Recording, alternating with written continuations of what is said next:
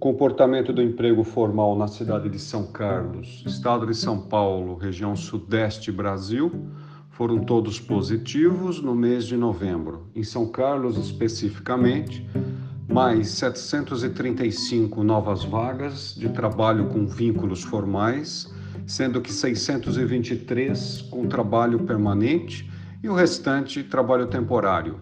Trabalho temporário que pode durar até nove meses se prorrogado depois de seis. É um dado relevante, especialmente porque o setor de serviços, seguido do comércio e da indústria, foram os maiores empregadores. Construção civil extremamente discreto, um pouco mais de uma dezena, e um pequeno recuo na agropecuária de sete postos de, de trabalho. O conjunto esperado, portanto, novamente desde o mês de julho do ano passado, vem sendo positivo, dentro do esperado no sentido de uma recuperação do mercado formal. Novamente, é o mercado informal que passa a sofrer maiores ajustes e, para isso, somente estimativas. As estimativas apontam que o mercado informal meses por meses, sofre aumento e diminuição, fazendo um ciclo de ajustamento maior do que no trabalho formal.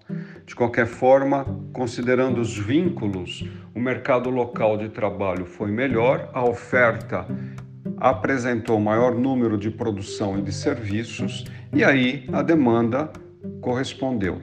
A questão toda é o impacto disso para o mês de dezembro, que nós teremos no próximo mês de janeiro de 2021, de dois, os resultados. Começar o ano com um bom estoque de trabalhadores formais é extremamente positivo para a cidade de São Carlos, que de uma certa forma pode-se dizer que superou os aspectos da pandemia.